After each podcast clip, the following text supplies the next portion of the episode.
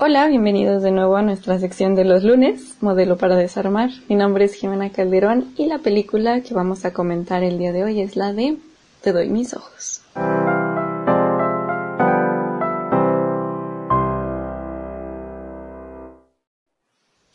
La forma en la que esta peli y yo nos encontramos fue muy raro porque yo nunca había escuchado hablar de ella, la verdad. Pero cuando viví en Puebla había un Walmart super cool que estaba por mi casa porque siempre tenían pelis muy raras de encontrar y con muy buenos descuentos. Y justamente esta película estaba en 20 pesos y básicamente solo por eso la compré. Pero ya cuando la vi fue como, wow, está muy buena. Obviamente antes de recomendarles pelis me fijo que no sea imposible encontrarlas por internet. Arriba la piratería. Pero ya investigando me di cuenta de que de hecho esta peli es como muy importante en España, porque dentro de las 100 películas más taquilleras allá, solo figuran dos que han sido dirigidas por mujeres. Y para encontrar la primer directora, María Ripoll, con Ahora o Nunca, hay que bajar hasta el puesto 37. ya sé, qué caca. Y Te mis ojos de Easy Arboline está hasta el puesto 89, pero está, y es importante. Esta película me gusta muchísimo porque no juzga a sus personajes. Entendemos muy bien por qué hacen las cosas cada quien y entendemos el círculo vicioso en el que viven y cómo fueron entrando poco a poco a este nivel tan cabrón de codependencia.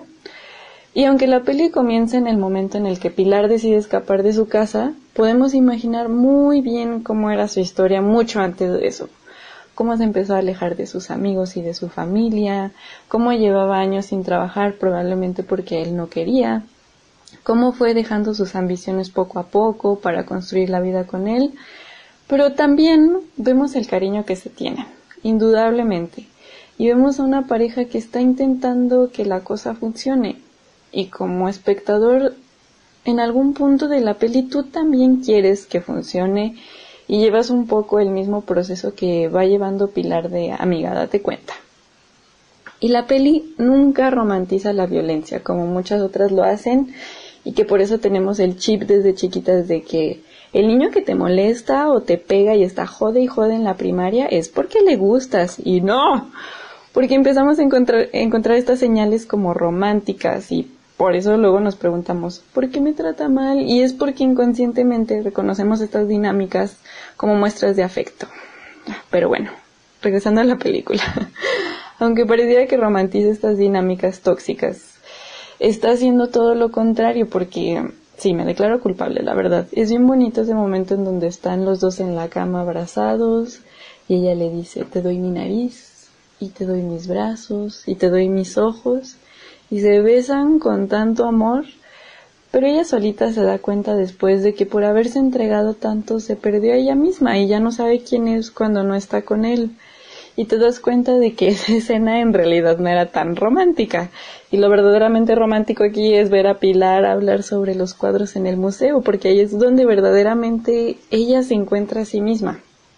Esta película también me parece importante porque evidencia el machismo más doloroso, que es el de una mujer a otra. Porque es verdad que existe y estamos todos y todas en un intercambio constante en esta sociedad y es lógico que nosotros también pues adoptemos estas conductas, pero es muy fuerte ver cómo la mamá de Pilar no solo permite que continúe en esa relación, sino que le pide que se agarre los calzones y que aguante. Y dice esa frase súper fea de una mujer nunca está mejor sola. Creo que ahorita esta separación tan fuerte que había entre nosotras se está disipando y estamos sanando todas juntas estas dinámicas machistas tan feas y nos estamos perdonando entre nosotras y le pusimos un nombre bien bonito a todo esto que es la sororidad que en esta película se ve también con la hermana y las amigas de Pilar, que son las que la ayudan cuando el sistema de justicia pues no, no sirve. Por otro lado, tenemos a Antonio, que es un personaje muy tridimensional también. Ni siquiera me atrevería a decir que es el malo de la película, porque pues, también es víctima de su entorno. Sí, vemos cómo la ira lo convierte en un monstruo, pero también entendemos de dónde viene todo eso.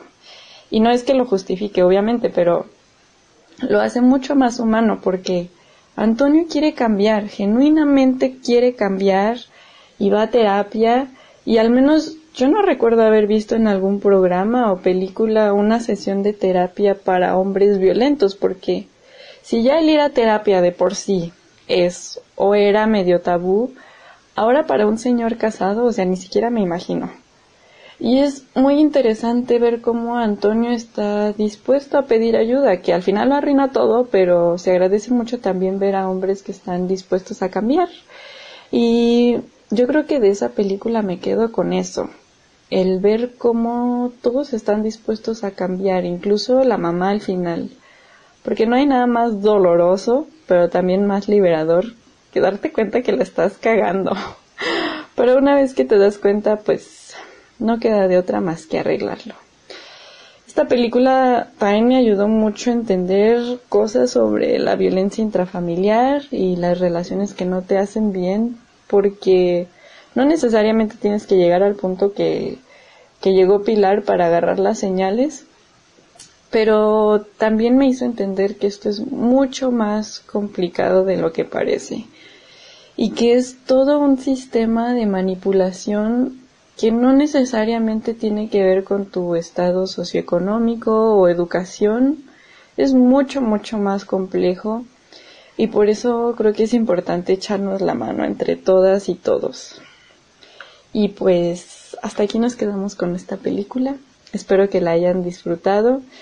Me gustaría mucho saber a ustedes qué les pareció. Si aún no la han visto, en verdad es muy fácil encontrarla gratis en internet. Y pues les anuncio la película de la siguiente semana que es Mujeres del siglo XX del 2016, es del director estadounidense Mike Mills. Esta la pueden encontrar sin problema en Netflix y ya le estaremos comentando la próxima semana. No olviden seguirnos en Instagram, Facebook y Spotify y muchísimas gracias por acompañarme ya en esta tercera semana de Modelo para Desarmar. Qué gusto acompañarlos, aunque sea un ratito en esta cuarentena, que ya superó los 40 días, pero bueno, ahí vamos. Cuídense mucho y nos escuchamos el próximo lunes.